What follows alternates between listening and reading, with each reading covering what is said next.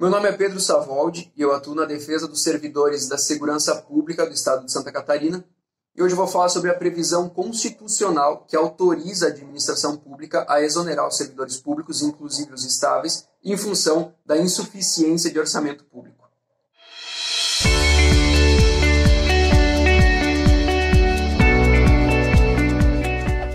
A Constituição Federal prevê a possibilidade de que a administração pública, em situações de escassez de recursos orçamentários, possa aplicar algumas medidas que causem reflexos na, remuneração dos servidores públicos, que vai desde o ingresso de novos agentes no serviço público até a possibilidade de exoneração de servidores estáveis.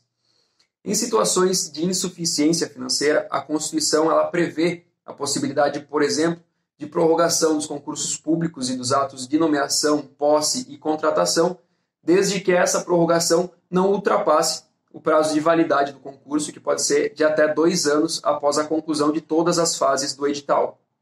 Uma outra medida que também atinge diretamente a remuneração dos servidores públicos é a possibilidade de congelamento dos reajustes salariais. Mas a Constituição Federal ela ainda prevê algumas medidas mais extremas para situações em que os gastos públicos com pessoal não se adequem às limitações orçamentárias que são estabelecidas em lei, que podem levar até a exoneração do, do servidor público. Uma alternativa a que a administração pública pode recorrer, por exemplo, é a adesão a programas de incentivo à demissão voluntária.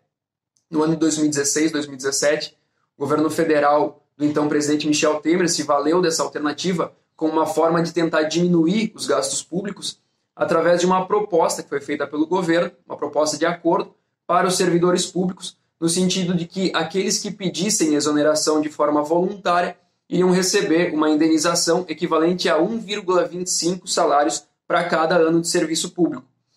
Mas ao contrário dessa demissão voluntária, que depende da vontade do servidor em aceitar esse acordo que é proposto pela administração pública, há ainda a possibilidade de uma exoneração compulsória, ou seja, de forma impositiva pelo Estado.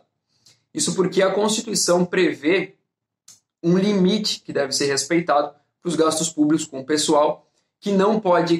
não pode exceder o equivalente a 50% do orçamento público no âmbito dos servidores federais e 60% para os servidores estaduais e municipais. É importante ressaltar que essa medida mais extrema ela possui uma ordem definida constitucionalmente que deve ser respeitada. Então, a redução de gastos ela deve primeiro se dar em detrimento de cargos comissionados e funções de confiança. Então, quando essa medida houver atingido 20% do número de servidores comissionados e ocupantes de funções de confiança, a administração pública pode então avançar para medidas mais restritivas para tentar alcançar essa adequação ao limite fiscal que é estabelecido em lei. Na sequência desses primeiros servidores, que são os comissionados e os ocupantes de funções de confiança, vem a possibilidade de exoneração que pode ser aplicada aos servidores públicos não estáveis. Caso a exoneração desses 20% dos comissionados e dos ocupantes de função de confiança, seguida da exoneração dos servidores não estáveis, não seja suficiente, a Constituição Federal autoriza que a administração pública exonere os servidores públicos estáveis até que se alcance esse teto de gastos. De qualquer modo, é importante ressaltar que essa modalidade de exoneração compulsória dos servidores públicos, ela deve necessariamente ser acompanhada do pagamento de uma indenização a todos os servidores públicos que forem desligados das suas funções. A Constituição Federal, ela estipula que essa indenização ela deve equivaler a um mês de remuneração para cada ano de serviço público. Ou seja, se o servidor público estiver cinco anos no serviço público, ele deverá ser indenizado com valor equivalente a cinco meses de trabalho.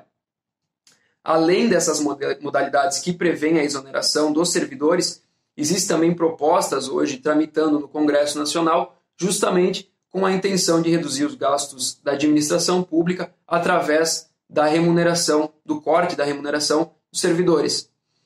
Mas, mesmo sem considerar essas novas propostas, existem já outras alternativas previstas no ordenamento jurídico brasileiro que podem ser mais em conta tanto para o Estado como também para os servidores. Um exemplo é a redução de jornada com redução proporcional da remuneração. A própria lei de responsabilidade fiscal é que prevê essa alternativa, uh, mas acontece que essa previsão legal da redução proporcional está sendo objeto de discussão no STF, em uma ação que foi proposta há mais ou menos 20 anos, exatamente no ano em que a lei de responsabilidade fiscal entrou em vigor. A intenção dessa ação era que o STF declarasse que essa possibilidade de redução salarial com a redução da jornada era algo inconstitucional, já que atingia o princípio da irredutibilidade de vencimento dos servidores públicos. Antes mesmo de toda essa questão da pandemia do novo coronavírus, o julgamento dessa ação já estava previsto para ocorrer ainda nesse ano de 2020, mas justamente por conta dessa situação, a ação adquiriu um novo ar de urgência e de adequação com os problemas que o país vem enfrentando hoje. Então, é provável que essa ação seja julgada em breve pelo STF e provavelmente terá um resultado prático, com, medida, com medidas que vão se aplicar à atual conjuntura do serviço público e do orçamento público, que se alterou de forma considerável em razão da pandemia pela qual o país passa. Então, se você ficou com alguma dúvida ou tem alguma sugestão, deixe seu comentário aqui embaixo e não esqueça de nos seguir nas nossas redes sociais para ficar por dentro das notícias dos servidores públicos do Estado de Santa Catarina. Até o próximo vídeo.